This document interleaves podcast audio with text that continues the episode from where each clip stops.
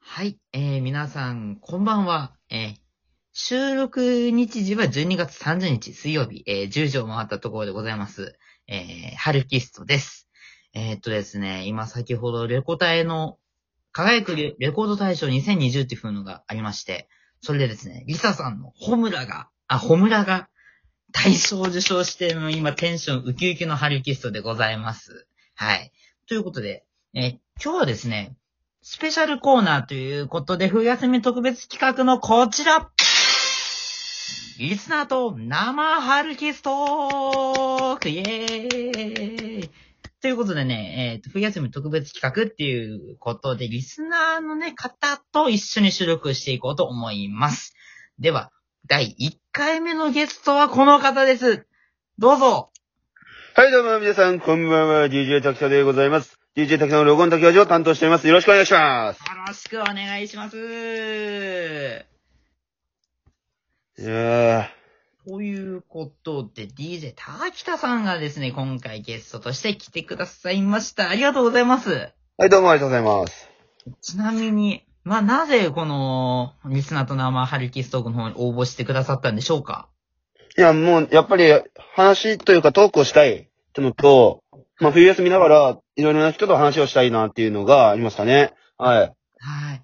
いや、嬉しいですね。なかなかね、僕聞ね、僕の春ラジの方聞いてくれる方も、そんなに多くもないので、 ね、したいって言ってくれる方がいて、とても嬉しい限りでございます。うん。さあ、ということで、今回のトークテーマについてなんですけども、はいはいはいはい。トークテーマ、こちらでいこうと思います。2020年、今年あった出来事について話していこうと思います。えー、っと、今公開している日がですね、12月31日っていうことで、もう、2020年は今日で終わりです。いや、もう早いもんでしたね。車なんですよ。ああ。いろいろありました。新型コロナウイルスの蔓延だとかで、ちょっといろんな影響がありまして。うん。なかなかね、いつも通りとは言えない状況だったのので、新しい日常というか、そうです新しい、ね、生活様式ですよ。そうです。生活様式をね、立てていかなければならなかった2020年、一体、なんか何が、何かありましたかっていうことについて話していこうかなというふうに思います。えっ、ー、と、前編、後編、えー、二つのパートに分けて、えー、お話していこうと思います。まずは、前編の方では、私、ハルキストが今年あったことについて話していこうかなというふうに思います。はい。ということで話していきますね。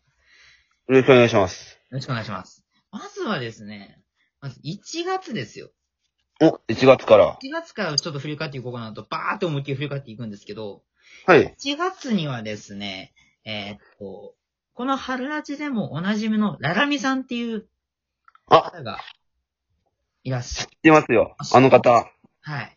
あの、北のカムイのあれですよね。確か。北のカムイの、あの、憑依されてた人でございます。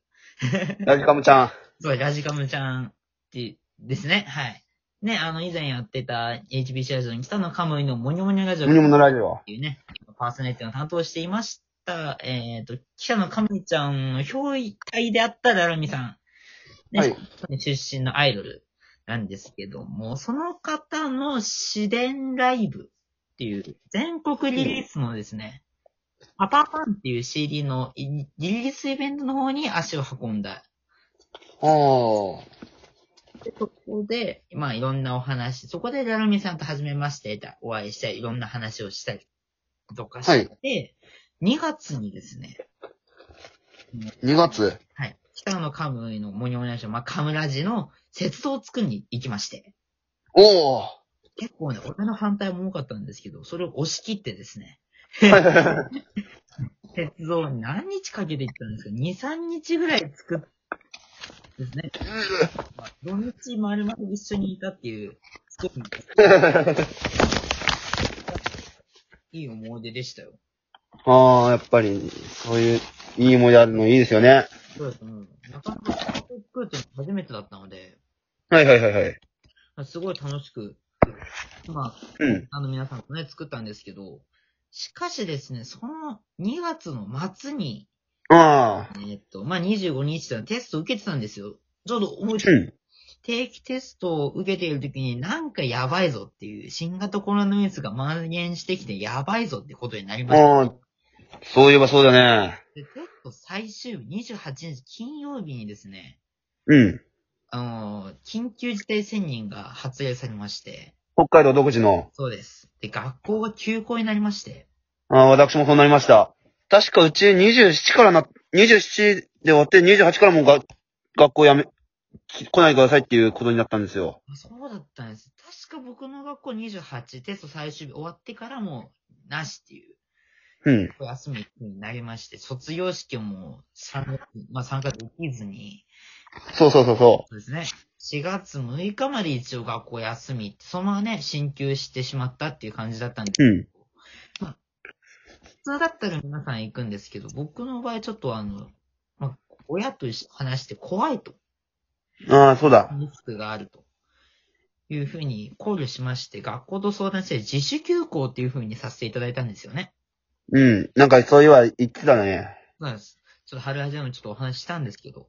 で、それは4月6日から、えーっとうん。 6月の4日そんなに休んでたんですよ、まず。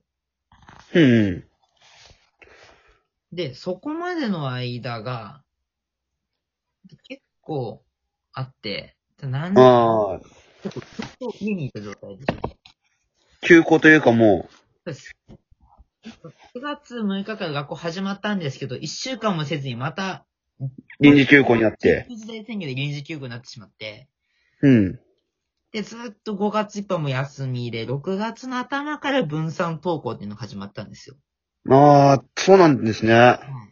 で、その時に、そのせ担任の先生と連絡してたんですけど、うん。いないよねって、どうせ行けるっつって、いや、あんま行きたくないですって言ってたら、その、6月4日が、その分散登校で、学年、うん2年、2年生だけで、さらにクラスも分かれてるから、おいでっていうふうに、ちょっと、ああ、なもんとかあるから、ちょっと来てほしいっていうふうにされて、行ったんです。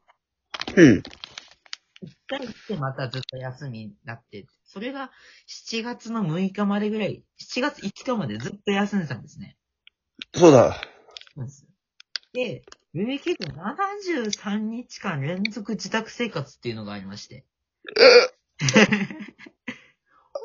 本当なんですよ。4月、そうですね、4月の頭からもう、3月、3月からもう、一回も家に出ないでずっと家に生活してたっていうのが、うわ。 73日間ぐらい続いて、うん。で、5月4日ぐらいに一回切れて、ですけどうん。そういうのも経験したりとか、はいはいはいはい。 7月6日からまた学校始まって普通にね、行き始めるようになったんですけど、っうん。て言ったら秋が、夏ぐらいにまた収まってきたじゃないですか。収まった収まった。で、その時に僕が、あのーまあ、あちこち行き始めたんですよね。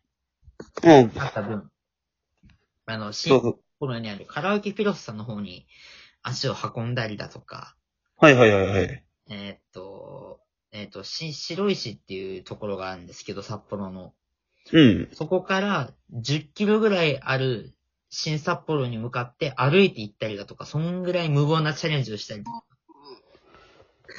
JR で二駅の。そうです。徒歩で行きました。うわちなぁ。みに、 10キロ徒 歩。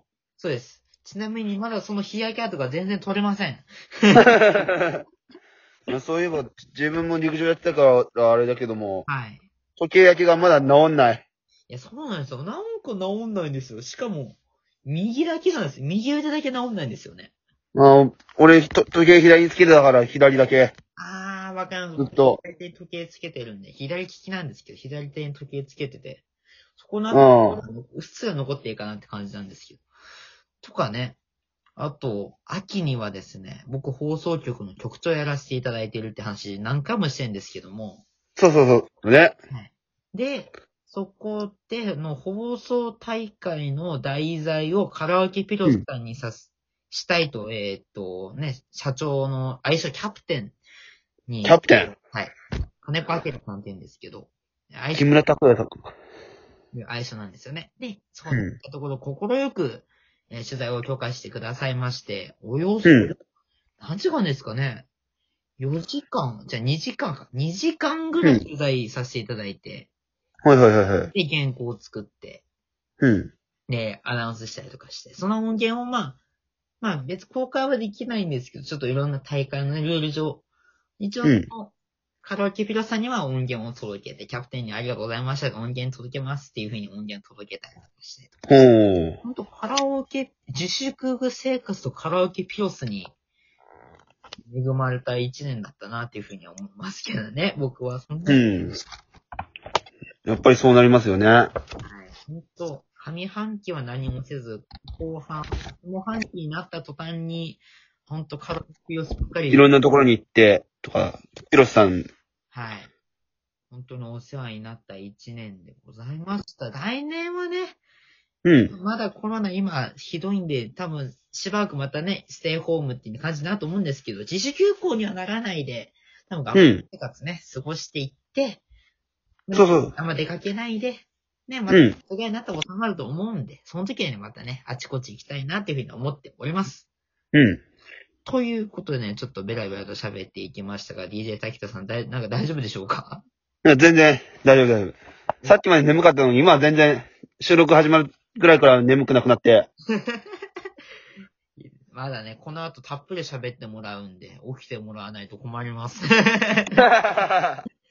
ということで、前半はですね、僕の1年間をベラベラと話していきました。続いて、後編ではですね、DJ 滝田さんの1年について、しっかりお話ししていこうかなっていうふうに思います。はい、どうも、お願いいたします。皆さんよろしくお願いします。はい、じゃあよろしくお願いします。ということで、また後ほど、はい、後ほどお会いしましょう。お相手はハルキストと、 DJ 滝田でした。それではまた後ほど。